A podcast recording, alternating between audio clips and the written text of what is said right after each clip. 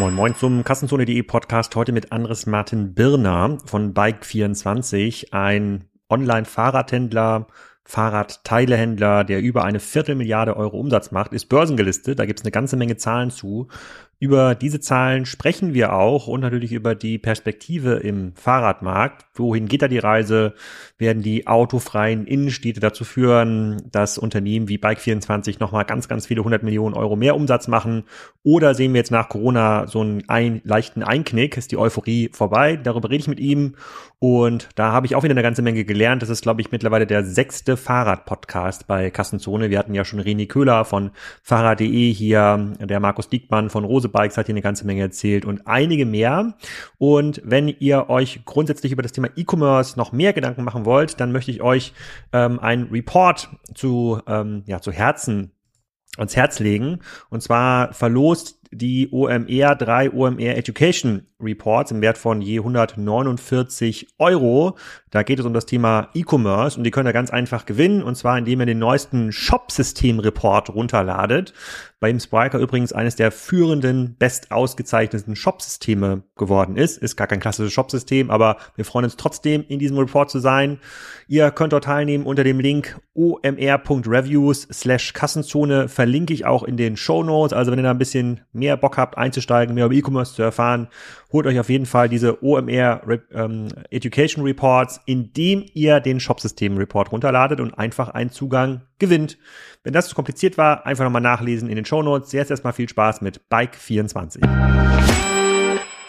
Anderes Willkommen zum Kassenzone.de Podcast. Heute mal wieder zum Fahrradmarkt. Fahrradmärkte haben wir hier schon öfter mal äh, besprochen zum Thema Rose Bikes. Ähm, war Thorsten Rose hier.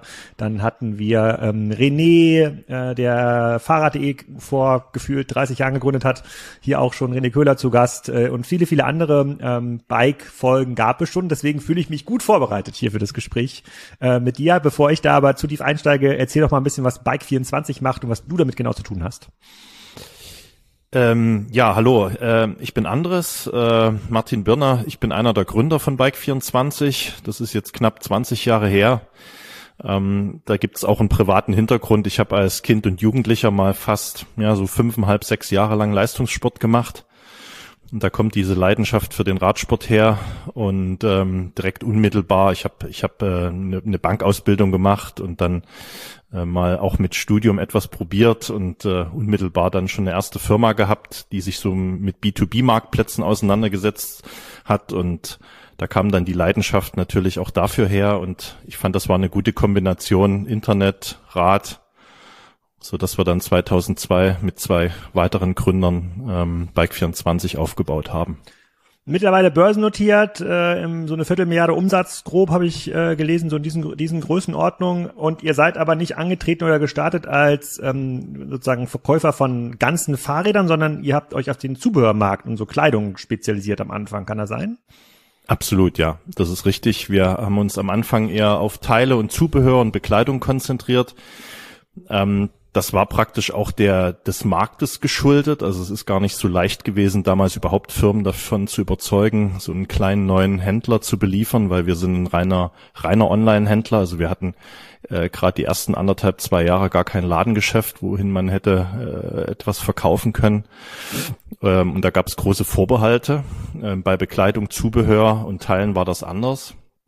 Und wir haben eigentlich relativ schnell gemerkt, dass das die absolut richtige Entscheidung war, weil man natürlich viel häufiger mal etwas repariert, etwas anbaut, etwas verändert am Fahrrad, ähm, während der Kunde, der, der sich ein Fahrrad kauft, das dauert dann schon alles ein paar Jahre. Also es war eine, es war eine sehr gute Entscheidung.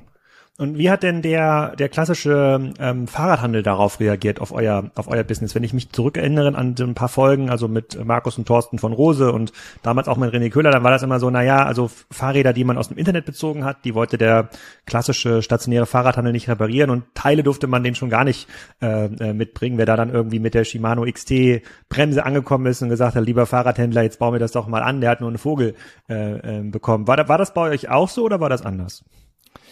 Ich glaube, wir haben das große Glück, dass wir uns ähm, von Beginn an sehr stark auf Enthusiasten fokussiert haben, also Leute, die das Fahrrad dann doch häufiger äh, nutzen als vielleicht der Normalbürger. Ähm, und die haben eigentlich, ich würde mal sagen, schon immer gerne auch selber repariert und umgebaut. Also ich glaube, da musste man ganz selten mal äh, unterstützen. Das machen wir natürlich auch äh, telefonisch und, und, und, und per E-Mail, aber ähm, oder der, der Nachbar oder der, ein, ein Bekannter hilft da mal mit. Ich glaube, das ist nicht ganz so schwierig gewesen bei uns. Es gab natürlich auch Marken, die wollten jetzt nicht unbedingt mit uns zusammenarbeiten. Die Begeisterung hielt sich in Grenzen, aber das hat sich mit der Zeit einfach auch sehr stark gewandelt. Das habe ich in irgendeiner Präsentation von euch gesehen, dass ihr diesen Markt unterteilt in so fünf Personas. So der klassische Casual-Fahrer, der das Fahrrad, so wie ich, einfach in der Garage stehen hat und dreimal im Jahr äh, sozusagen zum Bahnhof damit fährt oder zum Einkaufen damit fährt oder fünfmal meinetwegen, den wollt ihr eigentlich gar nicht bedienen. Ihr wollt den, der damit irgendwie täglich zur Arbeit fährt, den, der damit auch Sport macht und ähm, im weiteren Sinne wollt ihr auch den Athleten ähm, ansprechen. Also so habt ihr irgendwie diese Präsentation aufgebaut. Mhm. Wie groß ist denn dieser Fahrmarkt der Nicht-Enthusiasten? Über was, welche Volumen reden wir denn da in, in, in euren Kernmärkten? Also insgesamt, ähm, wir fokussieren uns ja sehr stark auf Europa. Ähm, unser Ursprung kommt natürlich aus Deutschland. Ähm, da sind wir, da sind wir natürlich originär sehr stark. Ähm, wir haben vom ersten Tag an ähm, die Website in Deutsch und Englisch gehabt. Ähm, also man sieht da schon auch das Interesse, äh, sofort auch weltweit zu verkaufen. Ähm, das hat uns sehr stark geholfen. Ähm, es sind mehr als mehr als 60 Länder, äh, in die wir verkaufen. Und äh, geholfen hat uns natürlich auch die Domain, die natürlich sehr, sehr pa passend dafür war und auch heute noch ist. Ähm, aber unser Kernmarkt ähm, ist Deutschland, Österreich, Schweiz und wir haben vor wenigen Jahren angefangen, unser Geschäftsmodell auch auf andere Länder äh, in Europa auszurollen. Und wenn man den europäischen Fahrradmarkt anschaut, ähm, 2021 ähm, sind ungefähr das Volumen äh, im Umsatz gerechnet waren etwa 20 Milliarden, die in Fahrrädern verkauft worden sind, davon ungefähr 5 Millionen E-Bikes, etwas mehr als 20 Millionen Fahrräder. Und dazu kommt natürlich noch das ganze äh, Zubehör, Teile und Bekleidungsgeschäft, sodass der gesamte europäische Markt ähm, etwas mehr als 30 Milliarden Euro sind. Und ist das ein ähm, stark wachsender Markt? Also reden wir hier von einem Markt, der in zehn Jahren dann bei 40 Milliarden Euro ist, wenn jetzt alle größeren Städte anfangen, die Innenstädte autofrei zu machen und so wie Paris ist ja jetzt ganz populär. Kann auch sein, dass das in Paris nur drei Straßen sind. Weiß ich nicht. Ich verfolge das auch nur über Twitter, äh, wenn mir immer da Videos eingespielt. Ähm, oder ist das ein eher klassisch mit Inflation steigender Markt?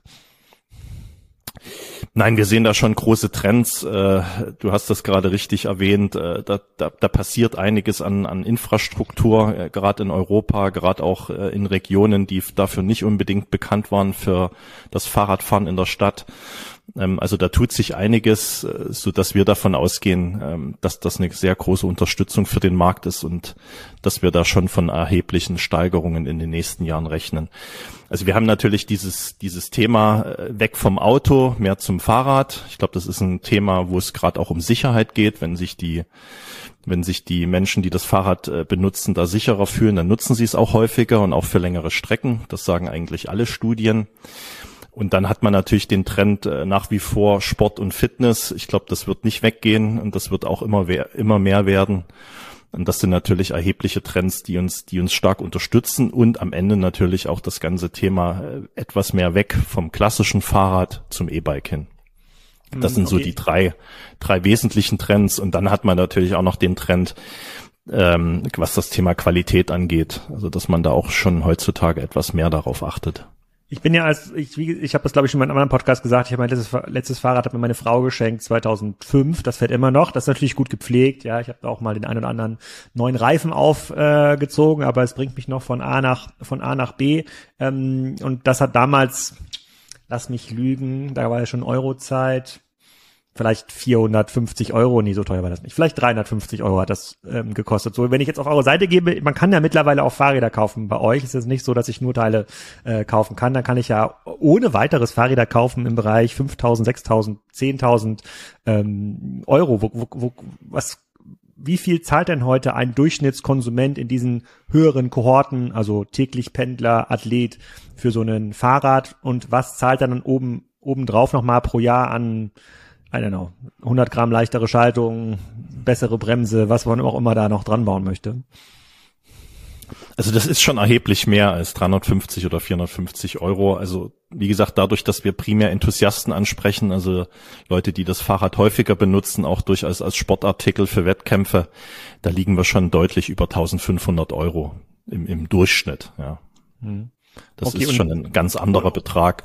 Und dann gibt es natürlich welche, äh, wo, wo ich will jetzt nicht sagen, Geld keine Rolle spielt, aber für die ist das einfach, man sagt ja auch, äh, Fahrrad ist das neue Golf ähm, und äh, dadurch äh, gibt es da nach oben hin fast keine Grenzen mehr, was man da bereit ist auch auszugeben.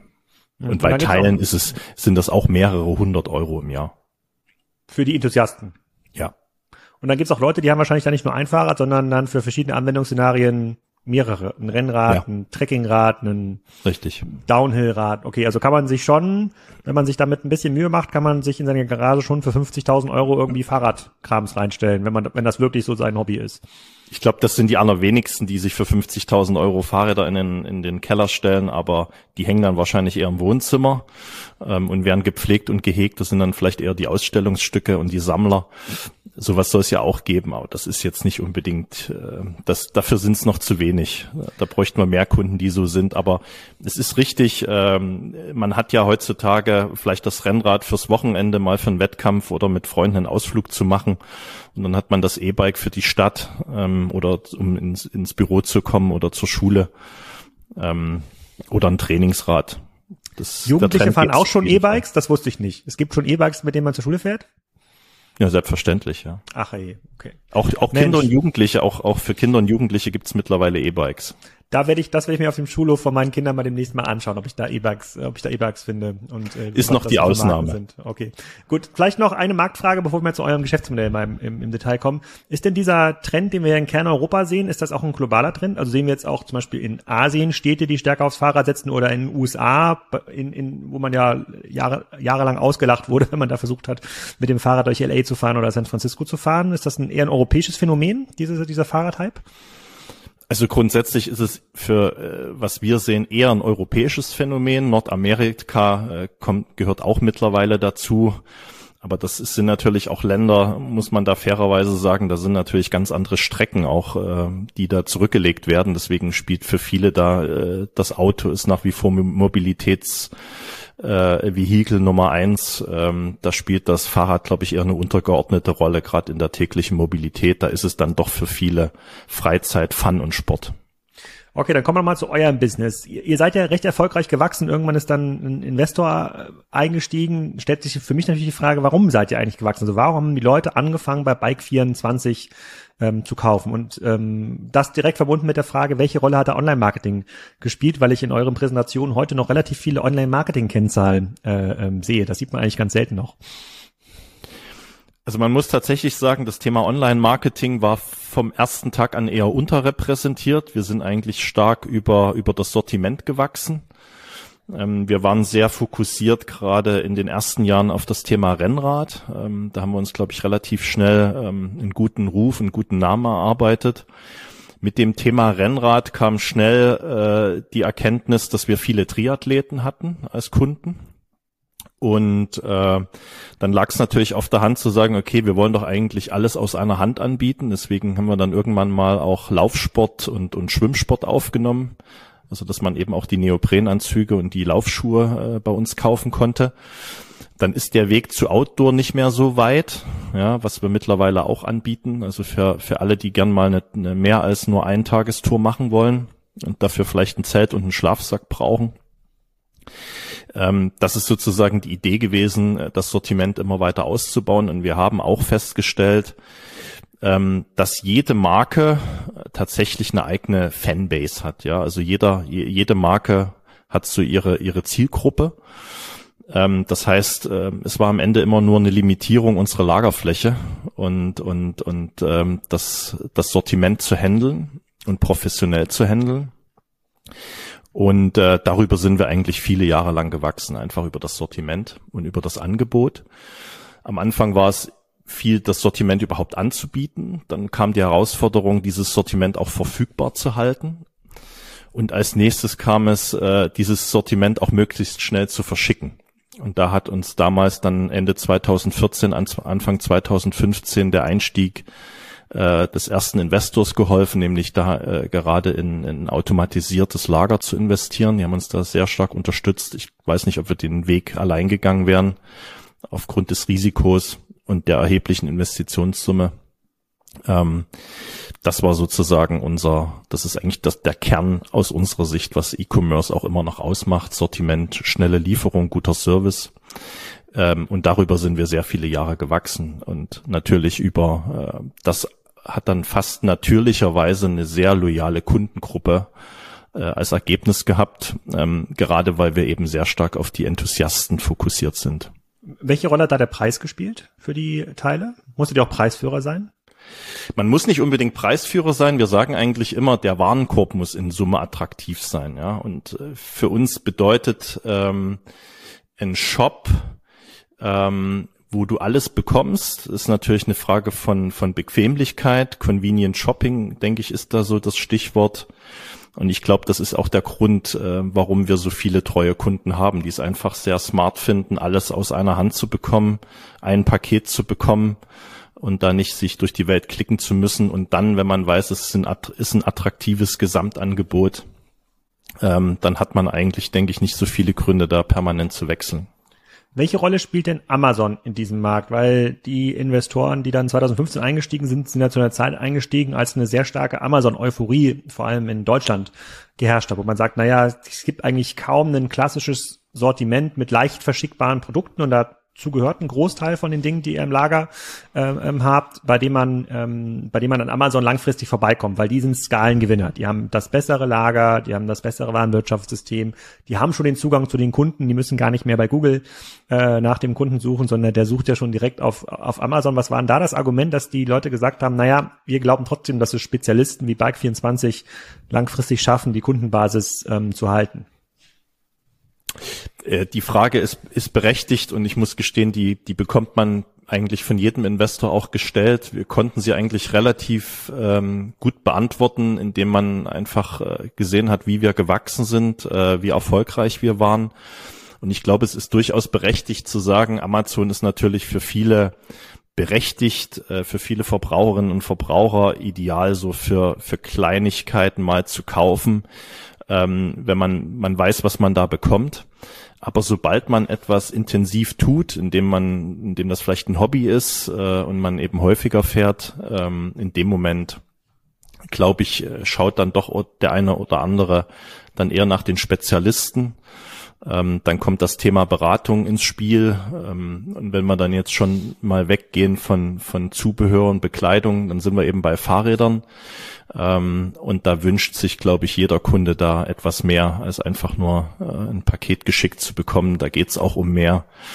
Ähm, und daher haben wir eigentlich da nie eine besonders große Sorge vor Amazon gehabt. Und man muss natürlich auch sagen, gerade was so Trends angeht, was so Nischenmarken, Nischenprodukte angeht, dass Amazon bis heute relativ schlecht aufgestellt.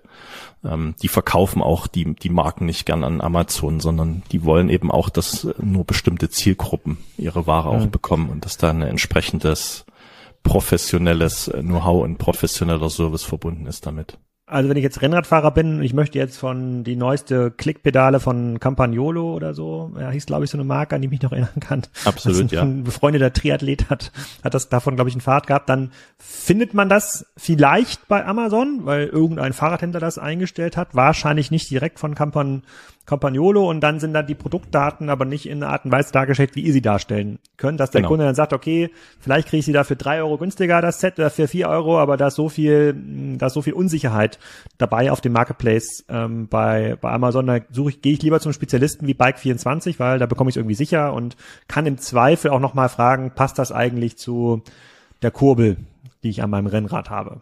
Absolut, ja. Beim Pedal ist es nicht das, das Thema, äh, aber wenn man eine Kette kauft, äh, passt das dazu, passt das Schaltwerk äh, zur Kurbel? Äh, das sind dann relevantere Fragen, die durchaus auch gern gestellt werden, inwieweit die Dinge miteinander kompatibel sind. Ja, ich auto mich hier komplett als als Newbie. Das letzte Mal, als ich am Fahrrad gebastelt habe, war 1996. Da hatte ich so ein Specialized äh, Dings schon mit XT-Bremsen äh, und da habe ich das noch alles selber ähm, selber gebaut und ich habe die Teile, wie ist das denn? Der, der Brügelmann-Katalog oder so. Ich glaube, mhm. das war irgend so ein Fahrrad. Die gehören jetzt auch so zu zu Internetstores, also SSU. Ah, okay, aber treten noch unter einer eigenen äh, Marke auf mhm. als, als Shop? Okay, ähm, genau. Und ihr seid ja quasi der webgeworbene Brüggemann-Katalog für mich. Also sozusagen, genau. solange ist quasi diese, genau, solange ist quasi diese Brücke, ähm, äh, solange ist diese Brücke für mich. Ähm, aber noch, noch mal zurück zu dem, äh, sozusagen zu den, zu den Vertriebskanälen. Also ihr seid stark gewachsen über äh, Preis, Angebot, Verfügbarkeit, ähm, konntet euch auch in einer Amazon-dominierten Welt behaupten, weil Amazon es nicht schafft, in den Spezialsortimenten, das sehen wir bei vielen anderen Beispielen auch, ne, Audio, Thomann äh, ähm, zum Beispiel und viele, viele, viele mehr, ähm, dass euch da jemand den äh, das Wasser, das Wasser abgräbt, aber grundsätzlich haben ja viele Hersteller auch vor ein paar Jahren begonnen ähm, zu versuchen, diesen Direct-to-Consumer-Kanal besser und intensiver zu spielen. Rose ist, glaube ich, so eines der interessantesten äh, Beispiele. Die sind ja vom Händler zum Hersteller geworden, Direct-to-Consumer.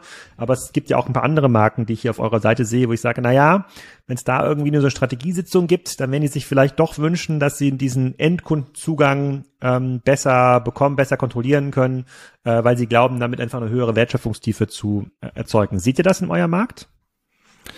Es gibt definitiv diese Trends von vereinzelten Marken, das zu probieren, äh, durchaus auch mal die Idee, eine Strategie komplett zu verändern. Ich muss gestehen, in der Vergangenheit, äh, das, was wir in unserem Markt gesehen haben, war nicht häufig besonders erfolgreich. Ich glaube, dass da gehört auch einiges dazu. So eine Marke, die vorher eigentlich über Großhändler oder ähm, über Agenturen verkauft wurde oder über ein entsprechendes Netz, dann zu einer Direct-to-Consumer-Marke zu verändern. Ich glaube, das, das unterschätzt man, was das, ähm, wie schwierig das ist. Da gehört auch einiges dazu das sind schon auch einige Herausforderungen, die dazu bestehen sind. Äh, Stichwort sind da nur Retouren. Die Kunden, die rufen dann eben auch direkt an. Äh, mittler, wir, wir, wir covern ja sehr viele Anfragen. Ähm, das, das ist nicht so einfach möglich. Und ich glaube, am Ende des Tages ist es trotzdem für wahnsinnig viele Kunden, man sieht das ja auch an unserem Sortiment, ähm, wahnsinnig attraktiv, eben alles aus einer Hand zu bekommen. Ähm, deswegen äh, sind wir da auch nicht angstvoll, ähm, was die Zukunft angeht. Wir, wir, wir sehen, wie gesagt, bei wirklich nur ganz wenigen Marken diesen Trend, aber ähm, dass sich da etwas komplett verschiebt, das sehen wir überhaupt nicht, ja. Also wie gesagt, weil es für sehr viele Kunden auch attraktiv bleibt, ähm, alles möglichst aus einer Hand zu kaufen. Ähm, es sind ja auch viele, die kaufen vielleicht das Rad und wollen dann aber einen anderen Sattel haben, wollen eine andere Kurbel haben, einen anderen Lenker, weil das, was der Hersteller verbaut, vielleicht auch nicht immer super attraktiv ist. Mhm. Ähm, daher, daher findet er das vielleicht auch toll, dann bei uns das Fahrrad plus die entsprechenden Komponenten zu bekommen. Okay, in der ersten Phase äh, für Bike24 war dann der Wachstumstreiber sozusagen das klassische Triumvirat, Triumvirat ähm, Angebot, Preis, Verfügbarkeit. Jetzt dürftet ihr ja für die meisten Marken, für die meisten Produkte eine relativ sozusagen gute Verfügbarkeit haben durch das hochautomatisierte Lager und durch die eine gewisse ähm, Produktbreite. Also man findet nicht nur drei Pedale bei euch, sondern man findet wahrscheinlich, I don't know, muss ich gleich mal gucken, wie viel man findet, äh, hunderte.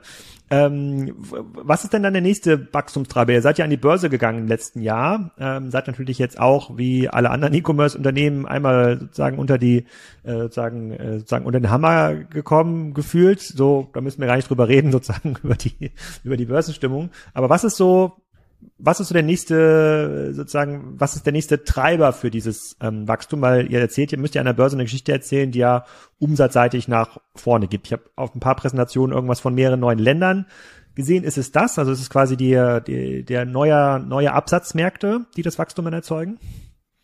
Äh, ja, korrekt. Ähm, wir sind an die Börse gegangen, natürlich mit ambitionierten Plänen, ähm, sonst, sonst braucht man das, glaube ich, nicht machen. Ähm, Daran hat sich auch grundsätzlich nichts geändert. Äh, wir sehen auch, dass wir da erfolgreich sind und äh, du hast es richtig gesagt. Ähm, wir kommen aus einem sehr starken Heimatmarkt. Ja, Deutschland ist auch der größte Fahrradmarkt Europas. Diese zentrale Lage hat natürlich auch logistisch viele, viele Vorteile. Und ähm, wir wollen de facto unser, unseren Marktanteil, ähm, der durchaus erheblich ist, gerade im Bekleidungszubehör, Teilebereich, denken wir, dass wir den, dass wir dieses Geschäftsmodell gut in andere europäische Länder ähm, ausrollen können. Und deswegen war die Idee, ähm, das Kapital genau dafür einzusetzen. Äh, Stichwort Internationalisierung oder Lokalisierung, vielleicht sogar noch besser gesagt. Wir investieren auch in das ganze Thema Komplettrad, weil das ist bisher, äh, letztes Jahr waren das nur knapp zehn Prozent unseres Umsatzes. Da sehen wir auch einen großen Trend. Und wir haben auch äh, natürlich ein bisschen etwas investiert, wenn man unseren Webshop anschaut heute und noch vor einem reichlichen Jahr. Ähm, da hat sich auch einiges bei uns getan. Also alles, was so Customer Experience angeht, äh, wie man surft ähm, bei uns, das hat sich schon auch deutlich verändert. Das habe ich auch in, der, in der, einer der Präsentationen gesehen, in, dem, in den Quartalsberichten, dass da die Conversion-Raten gestiegen sind, die Verweildauer, die Warenkörbe sind äh, sozusagen sind, sind, sind größer geworden. Habt ihr das dann in-house neu entwickelt? Ähm, ja, das haben wir in-house entwickelt, ähm, haben wir im Herbst letzten Jahres ausgerollt ähm, und ähm, haben damit eigentlich auch die Ziele erfüllt. Ja, es war vorher doch äh, sehr technisch, ähm, technischer Look, sehr viele Jahre lang ähm, hat offensichtlich, äh, war offensichtlich auch nicht negativ, dieser, dieser doch etwas antiquiertere Look. Aber ähm, und wir hatten da auch durchaus großen Respekt, als wir das ausgerollt haben, nach, nach so langer Zeit, äh, da etwas zu verändern. Man ist da ja immer ein bisschen unsicher. Aber ähm, wir haben da tatsächlich keinen keinen Rückgang gesehen, selbst in den ersten, in den ersten Wochen nicht. Ja, dafür haben wir unter anderem das Kapital verwendet. Wie, wie viele Leute arbeiten bei euch auf der IT-Seite? Also Webseite bauen, generell die ganze User Experience, Customer Success, also irgendwelche sozusagen Callcenter Software oder WhatsApp Software zu bauen, damit ihr mit den Kunden in Kontakt bleiben könnt? Ähm, also insgesamt sind wir fast 500 Mitarbeiter äh, in, in allen Bereichen. Ähm, und in der IT ist es ein bisschen schwer zu sagen, weil wir natürlich auch mit viel mit Freelancern äh, und Firmen zusammenarbeiten. Ähm, deswegen kann ich die Zahl so, so exakt gar nicht sagen. Da müsste ich fast in der IT mal nachfragen, weil, weil die reine Zahl, die bei uns arbeitet, glaube ich, nicht aussagekräftig genug wäre. Oh, okay, aber es sind sozusagen schon sicherlich mehr als 20, 30 Leute, die. Ja, definitiv, definitiv. Ja, ich wollte ja. nur versuchen, ja. sozusagen ein bisschen zu triangulieren und zu schauen, wir haben ja so ein, es gibt so eine Daumenregel, dass man pro Entwickler sozusagen sind zwei bis vier Millionen Euro Umsatz in wettbewerbsintensiven Digitalmärkten ja. äh, möglich. Und wenn ihr jetzt so Richtung von 250, ihr werdet ja ein Wachstumsziel haben, sondern Richtung 300 wahrscheinlich gehen wollt, dann hätte ich, wäre meine Vermutung, dass wahrscheinlich so um die 100 plus Leute für die komplette User Experience ähm, zuständig sind, inklusive Agenturen. Das kann durchaus äh, äh, sein. Aber in Summe wird das ungefähr so sein, ja. Ja, okay. Ähm, Kompletträder, um das einmal zu verstehen, das heißt aber Kompletträder von euren Markenpartner oder gibt es demnächst das Bike 24 Rennrad? Nein, das gibt's noch nicht. Ausschließen kann man das nicht, aber aktuell setzen wir, setzen wir auf die Industrie, auf die, auf die Partner, die wir haben. Mhm. Ähm, das ist aktuell noch nicht notwendig, da irgendwas zu machen. Und in diesem Bereich, den ihr angeht, also von den Vielfahrern bis zu den Athleten, welche Rolle spielt da E-Bike? Du hast gesagt, von den 20 Millionen Rädern, die im letzten Jahr verkauft worden waren, 5 Millionen E-Bikes. Da würde ich glaube, da würde ich ja sagen, dass wahrscheinlich das Absatz, also das Umsatzvolumen für E-Bikes schon deutlich über 50 Prozent, weil E-Bikes ja in der Regel viel teurer sind als normale äh, äh, Fahrräder, würde ich jetzt mal ähm, ähm, wetten. Welche Rolle spielt das für, für euch? Also wir sehen in unseren Zahlen, dass sich E-Bikes deutlich besser entwickeln im, im, im Umsatz und auch in der Menge von Jahr zu Jahr.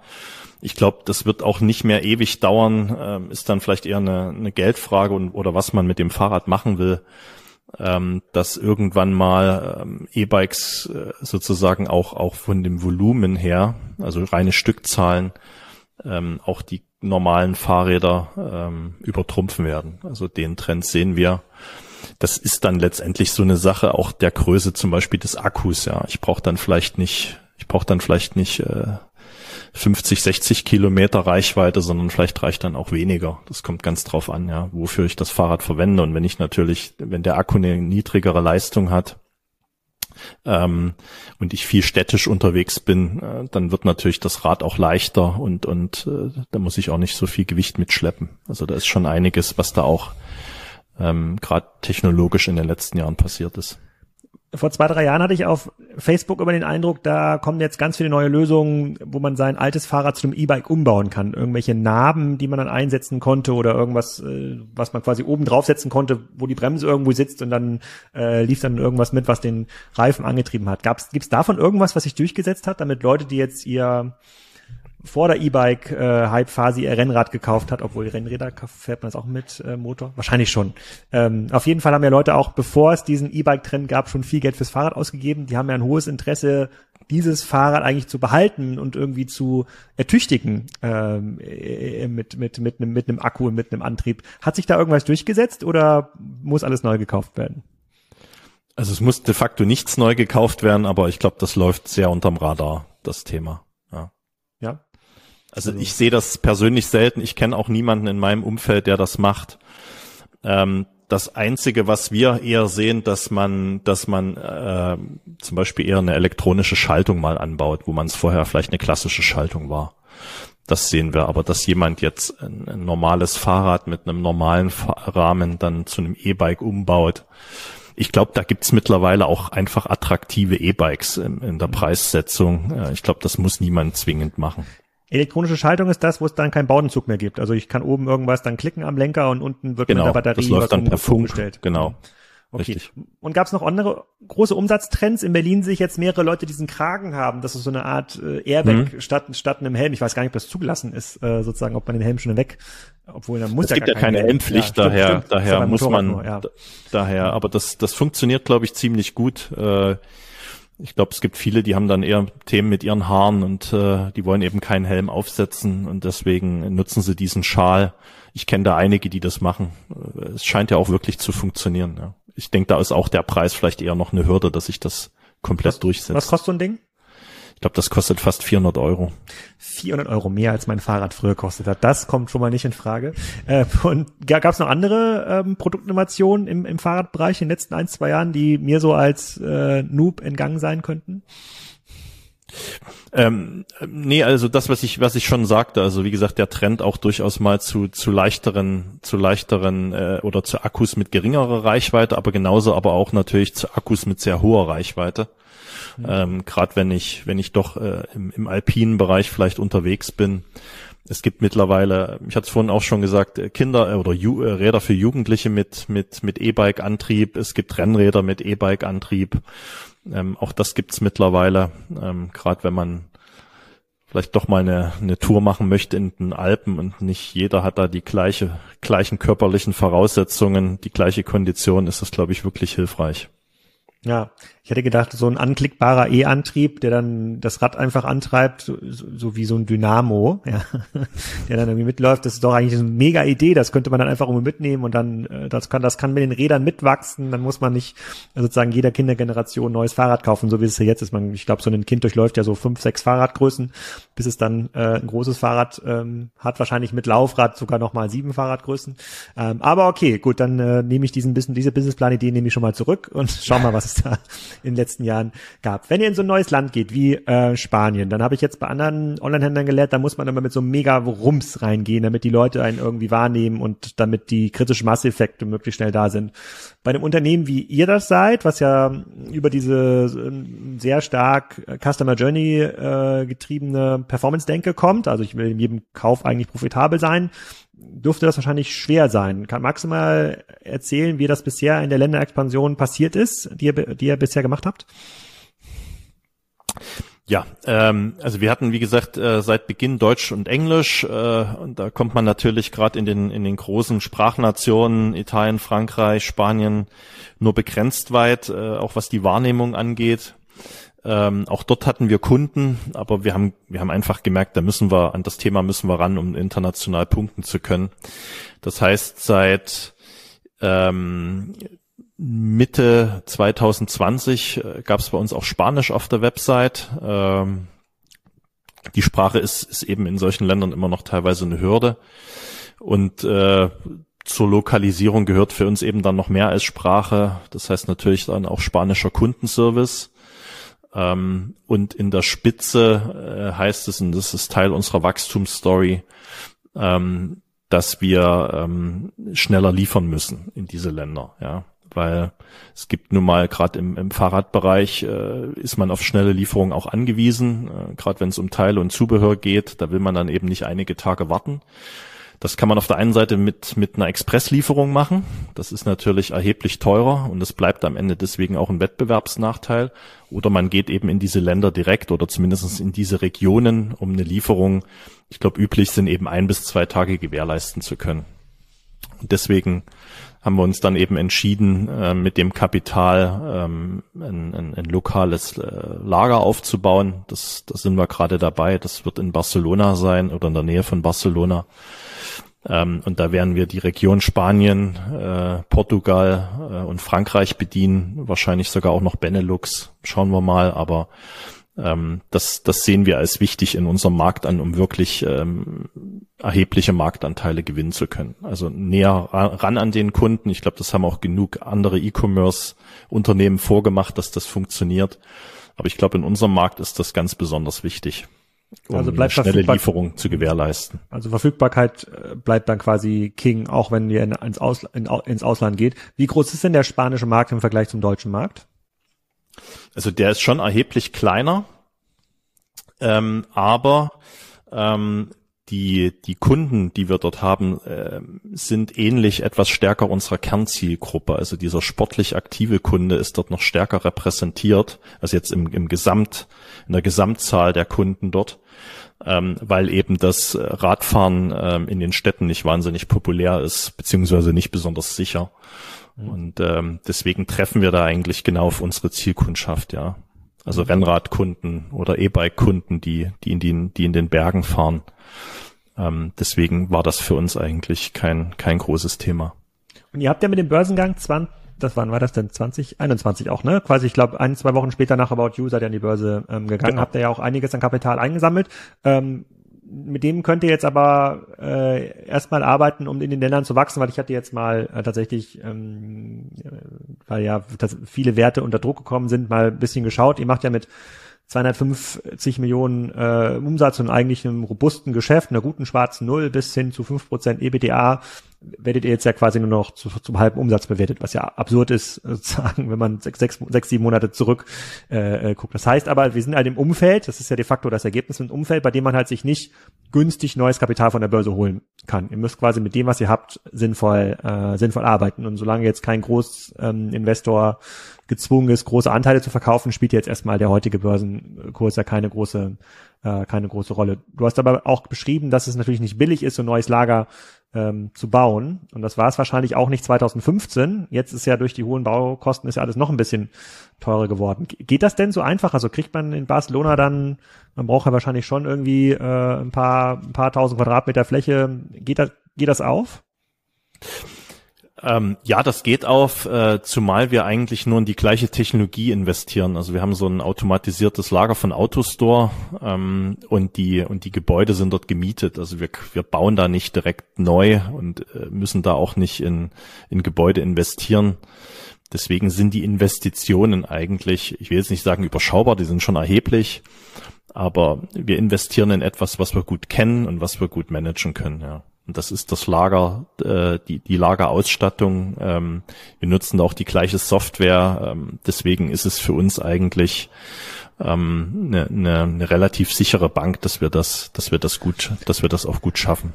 Autostore ist so ein System, wenn ich mich richtig erinnere von den letzten Messen, das sind äh, so äh, im Grunde genommen so Boxen, die übereinander stehen und da fahren dann so Roboter sozusagen genau. rüber und die können dann quasi so die verschiedenen Höhen in diesen Boxen äh, nutzen. Also man der hat im Grunde genommen wie so einen riesigen Kubus, wo die ja. Ware chaotisch einsortiert wird und dann kommen so kleine Roboter, genau. die fahren das dann äh, dann an die an irgendeinem Packplatz. Das muss am Ende des Tages steht dann auch jemand, wo das ins Paket fällt. Das, da mhm. gibt's halt, das lässt sich ja nicht komplett automatisieren, dass das Paket dann noch zugeklebt wird, aber es schon zu einem großen Teil. So, so muss man sich das vorstellen. Also wird quasi eine riesige Autostore, der Dienstleister baut dann, äh, füllt dann quasi diese ganze Halle aus mit diesem System. Ihr müsst vorinvestieren in das Material, äh, weil ihr braucht ja dann auch die ganzen gängigen Marken, die in Spanien gekauft werden.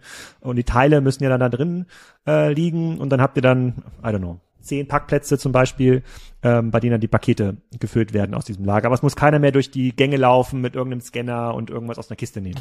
Das muss es leider trotzdem, weil natürlich die Boxen äh, begrenzt sind in der, in der, vor allem in der Größe. Also ein, ein Heimtrainer geht nicht rein, ein Fahrrad geht nicht rein und große Reifen gehen auch nicht rein.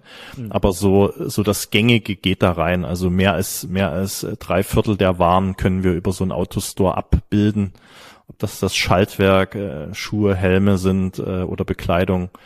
Ähm, also es ist ein hochverdichtetes Lager. Ich vergleiche es immer ein bisschen wie so ein Maulwurf. Äh, diese Roboter, die, die holen diese Kiste raus und, und fahren die dann zu so einem Ausgangsport, wo der Mitarbeiter dann das Produkt äh, ja oder die Kiste gezeigt bekommt und er muss es dann nur noch rausnehmen und anscannen und das war's dann schon.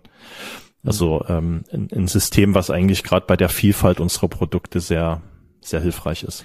Wie, viele Produkte liegen im Lager bei euch? Also wie viele einzelne SKUs? Das ist fast eine Viertelmillion. Okay, also schon eine, eine ganze Menge. Und wenn ich auf eure Webseite schaue, du hast das gerade schon gesagt, ähm, äh, irgendein ein, ein Trainingsgerät für zu Hause, äh, ähm, da sehe ich ja auch Kategorien wie Schwimmen, Laufen, ähm, Fitness, Outdoor. Wie, wie, wie passt das zusammen? Also ich verstehe quasi diesen Kernbereich sozusagen der Fahrradenthusiasten, aber woher kommt quasi dieser oder was ist das, die, das Rational dahinter zu sagen, okay, wenn der Fahrrad Enthusiast äh, bei uns kauft, dann bieten wir dem auch gerne noch, I don't know, Hanteln an oder was man im Fitnessbereich verkauft. Ja gut, es soll ja auch welche geben, die dann auch noch Tennis spielen. Ähm, nee, das hat schon eine Rationalität dahinter. Ähm, das liegt daran, dass sehr viele Marken im Fahrrad-Outdoor-Bereich, äh, die sind teilweise deckungsgleich. Und dann gibt es eben doch viele Markenenthusiasten, die dann eben die, die, die Marke mögen und dann macht es für uns eigentlich wenig Sinn, dann zu sagen, ja, okay, ich nehme von der Marke nur das Radsortiment auf und Outdoor lasse ich weg. Ähm, ob das jetzt Unterwäsche ist, äh, da ist dann teilweise auch schwer zu sagen, ist es jetzt, nutzt man das jetzt fürs Outdoor, für, für den Outdoor-Sport oder nutzt man es fürs Fahrradfahren? Ähm, genauso ist es mit Rucksäcken. Also da gibt es wahnsinnig viele Beispiele, wo die Marken, äh, wo es nicht 100% klar ist, ist es jetzt eigentlich eine Radmarke oder für welchen Einsatzzweck. Und für uns gab es einfach äh, sehr viele wunderbare Überschneidungen zwischen Outdoor und Rad. Hm. Wie stark sind denn die Marken in eurem Bereich noch? Wenn man jetzt bei Amazon einen Kopfhörer suchen würde, dann findet man ja einen Samsung Sennheiser nur noch auf Platz 20, 30, 40. Darüber sind ja dann irgendwelche No-Name-Marken aus, aus Asien. Das kann ich mir vorstellen, dass jetzt irgendwie für keine Ahnung, wickelt man noch Rennradlenker mit so einem Rennradband, macht man das noch? Keine Ahnung, ja, irgendwie so ein Zu ja. Ah, das macht man noch, okay. Irgend so ein Zubehör, irgendwelche Rennrad, irgendwelche Computer, Flaschenhalter, Flaschen, Sättel, ähm, die dann versuchen, aus dem asiatischen Markt über das Thema Preis nach Europa ähm, zu drängen. Ist das bei euch auch relevant? In, in, in, in bestimmten Bereichen ist das relevant. Wir nehmen das nicht so wahr, wie gesagt, weil unsere Zielgruppe da, glaube ich, doch sehr markentreu ist und markenaffin. Und es ist natürlich bei vielen Themen durchaus auch ein Sicherheitsthema. Auch da vertraut man dann eher den etablierten Marken. Und daher spielt das eigentlich nicht so eine Riesenrolle, ja. Natürlich muss man sagen, ein Großteil der, der Produkte wird ja trotzdem in Asien auch hergestellt. Also gerade in Taiwan mhm. ähm, oder generell im asiatischen Bereich, äh, da kommt, da kommt wahnsinnig viel her, egal ob das Bekleidung, Zubehör oder Teile sind oder komplette Fahrräder, ja, kommen aus dem asiatischen Bereich. Aber in diesem Schaltungssegment ist Shimano immer noch so stark wie früher, oder? Ich habe irgendwie den Eindruck, dass immer noch diese ganzen Shimano-Schaltsegmente, das da Absolut, kommt man nicht dran ja. vorbei. Absolut, ja kommt das man schwer, schwer dran vorbei, aber das, das, das stört ja auch nicht, ja. Aber das hat, das hat noch kein Hersteller geschafft, quasi diese Dominanz irgendwie zu durchbrechen durch einen Riemenantrieb. Das genau. Ich habe Riemenantrieb, das wollte ich da mal fragen. Das habe ich letztens auch gesehen, dass man jetzt keine Kette mehr, sondern einen Riemen. Ist das irgendwie so ein Ding, was nur in der Twitter Das sieht man immer häufiger, ja. Es ah. gibt viele, die das mögen, ja. Ist das besser als eine, als eine Kette? Wenn ich ein neues Fahrrad kaufen sollte, sollte ich auf den Riemenantrieb achten? es gibt da auch keinen eindeutigen Trend, äh, was das Thema Riemen angeht. Äh, man sieht das immer mal wieder, aber ähm, äh, im Rennradbereich oder auch im, im, im hochwertigen Premium-Bereich bei, bei Mountainbikes, man sieht das eigentlich da nicht, ja. Hm. Ihr habt ja, ihr veröffentlicht ja auch Kennzahlen, wie oft ein Kunde bei euch kauft. Ich, ich, ich, ich wenn ich mich richtig an die Folie erinnere, ich glaube zweieinhalb Mal im Jahr. Ich kann aber sein, dass mhm. ich da falsch liege, mich richtig. Äh, ja, ja, es sind mehr erinnere. als zweimal ein aktiver Kunde. Mhm. Das ist ja so einer der wesentlichen Hebel für euer Business. Das war ja die, das hat ja Salando super attraktiv gemacht. Da hat ja ein Kunde gefühlt, I don't know, sechs, sieben Mal im Jahr gekauft. Das heißt, das ganze Thema Loyalty Management, den Kunden wieder auf die Plattform zu holen, ist viel, viel einfacher gewesen, weil es mehr Kaufanlässe gibt. Tarek von About You sagt immer, niemand läuft nackt rum. Das heißt sozusagen, alle sind unsere Kunden.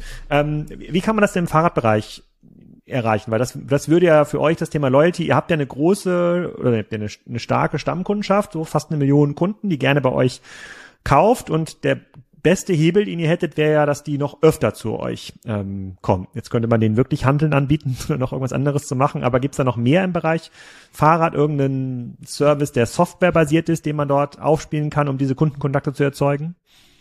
Ich glaube, da gibt's noch einiges. Ähm, das fängt schon an, wie gesagt, dass wir, dass wir Kunden natürlich dazu bringen wollen, ähm, eben nicht nur dieses Schaltwerk und, und äh, vielleicht das Trikot zu kaufen, sondern am Ende eben auch das komplette Fahrrad. Ähm, ich glaube, dann, dann wird es auch attraktiver und ähm, da, da ist schon einiges äh, gerade in den letzten Jahren passiert. Vielleicht kann ich in dem, in dem Punkt erwähnen, wir haben ja seit, seit wenigen Wochen auch einen Service Point in Berlin. Und ich glaube, das ist so ein Thema, wo wir in der Lage wären, ähm, das digitale Geschäft auch zu unterstützen, weil es gibt natürlich Hürden bei uns im, im Geschäft. Ja, ein Fahrrad zu verkaufen, äh, es ist für viele Kunden äh, kein Thema, das online zu tun, aber es gibt natürlich für viele auch das Thema, ich möchte doch mal drauf gesessen haben, ich möchte es mal ausprobiert haben. Und da glaube ich, könnten so eine, so, so eine Servicepunkte, äh, wie wir das jetzt in Berlin mal ausprobieren wollen, ähm, sehr hilfreich sein. Ja, gerade, dass man eben testet, dass man eine Beratung bekommt. Ähm, es ist auch Möglichkeiten, so ein, so ein Bike-Fitting da zu machen, also dass man das richtige Rad für sich findet. Ähm, ich glaube, dann, dann ist diese Zahl der, der aktiven Kunden, die mehr kaufen, dann äh, kann dann auch noch höher werden. Dann hat man natürlich auch Werkstattumsatz, Serviceumsatz. Ich glaube auch, dass in Zukunft das ganze Thema der gebrauchten Fahrräder attraktiver wird, weil natürlich durch den durch den Preis eines E-Bikes ist natürlich klar ist, dass ähm, der eine oder andere will es eben nicht im Keller, ich will jetzt mal sagen, verrotten lassen oder schlecht werden lassen, sondern ich glaube, da ist auch einiges an, an Geschäft äh, in Zukunft noch möglich. Also, also alles rund um das Fahrrad selbst. Aber würde das nicht dafür sprechen, dass man jetzt anfängt, äh, Partnerhändler, also Fahrradläden zu finden, die offizieller Bike24 Partner sind, wenn man dort seine Bremse installiert haben möchte? Ähm, de facto ist das so, ja indirekt, weil die Fahrräder, die wir ja verkaufen, die haben ja in der Regel ein Händlernetz. Das heißt, der Kunde, der bei uns ein Fahrrad kauft, kann natürlich auf den Service von einem normalen äh, äh Händler auch zurückgreifen. Da hat er auch, gibt's auch keine Vorbehalte ähm, von Seiten der, der Händler das, glaube ich, das Thema wäre eher, wenn wir mal eine Eigenmarke im Fahrradbereich hätten, dass das Thema dann natürlich viel relevanter wird. Mhm. Aber nochmal, wir haben eben sehr viele Enthusiasten, die in der Lage sind oder häufig das, das gerne auch selber reparieren, die da auch Spaß dran haben. Wir sind ja auch in Deutschland durchaus das Land da, da, da des Baumarktes und selber machen ist, glaube ich, so ein Thema und was natürlich auch ähm, ein Thema ist in, äh, in unserer Welt. Äh, es ist immer schwieriger, auch Mitarbeiter zu finden, gerade auch im Servicebereich, gerade auch im Werkstattbereich. Das heißt, viele sind regelrecht dazu gezwungen, das eine oder andere auch selber zu machen oder sich beraten zu lassen, äh, sich ein YouTube-Video vielleicht anzuschauen oder der Nachbar hilft dann mal mit aus. Ja, da könnt ihr fast ja schon Expert-Programm äh, ähm, einbauen, weil eure Kunden wahrscheinlich deutlich überdurchschnittlich in der Lage sind, ihr Fahrrad selber zu reparieren und dann der Nachbar vielleicht auch gerne mal dort den Reifen, ähm, Reifen Definitiv, wechseln, ja. wechseln lässt. Okay. Ja, ich bin mal gespannt, wenn ich hier zum ersten Mal mit den Kinderfahrrädern ähm, von Woom zu den zum örtlichen Händler äh, gehen muss. Und steht bald an, äh, die da gibt's eins, zwei Qualitätsthemen, die wir vielleicht noch mal in einem Podcast mal ansprechen äh, ähm, müssen. Da muss noch was, da muss noch was repariert werden. Okay, also Expansion verstehe ich, sozusagen Kundenbindung verstehe ich auch. Ähm, die Erfahrungskurve mit dem Store in Berlin, kann man da schon was drüber berichten oder ist er noch gar nicht, äh, ist er noch gar nicht gestartet?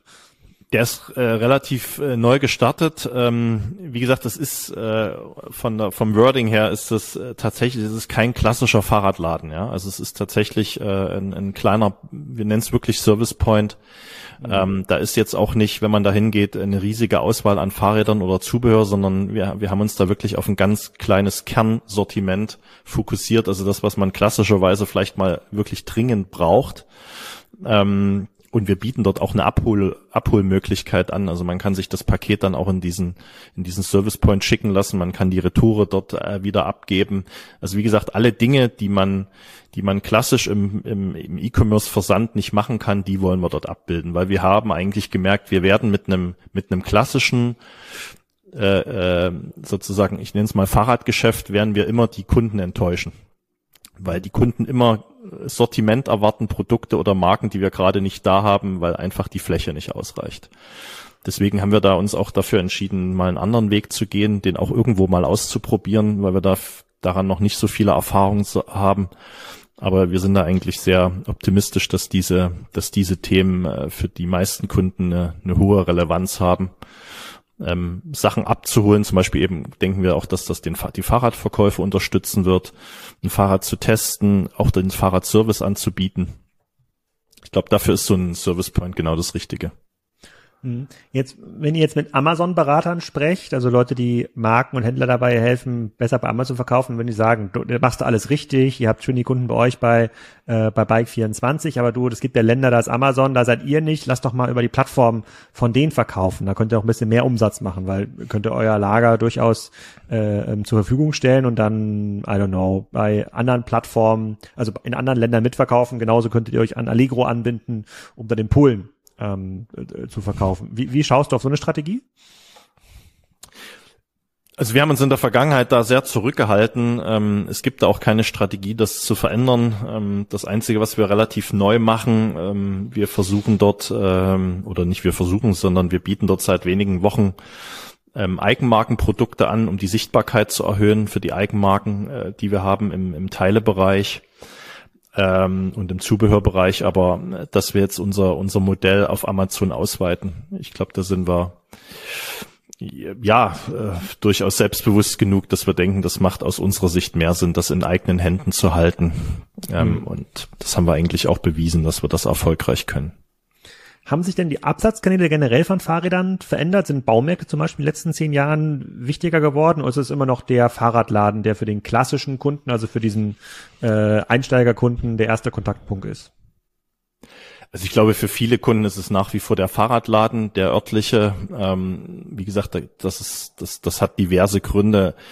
Ich glaube auch in der Vergangenheit, ob das Supermärkte oder Baumärkte waren, ähm, da hat sich der eine oder andere auch nicht besonders gut hervorgetan mit der Qualität der Fahrräder, die dort verkauft worden sind. Und de facto, wenn da irgendwas damit ist mit dem Fahrrad, ähm, dann hat man einfach keinen Ansprechpartner. Und es gibt einfach ein Service-Thema bei fast jedem Kunden, der ein Fahrrad hat, ja.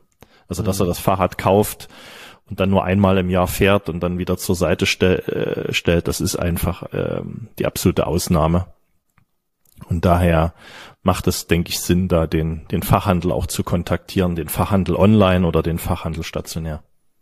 Welche Rolle spielt Upper Funnel Marketing für euch? Also ihr könntet ihr euch irgendwelche Fahrradinfluencer, ähm, falls es die gibt, wahrscheinlich gibt's die ja, könntet ihr ja sponsoren oder könntet irgendwelche, ihr könntet ja auch einen, na, Tour de France Team ist wahrscheinlich ziemlich teuer. Vielleicht gibt's das ja auch, aber sowas in der Art macht Irgendwann. sowas für euch Sinn?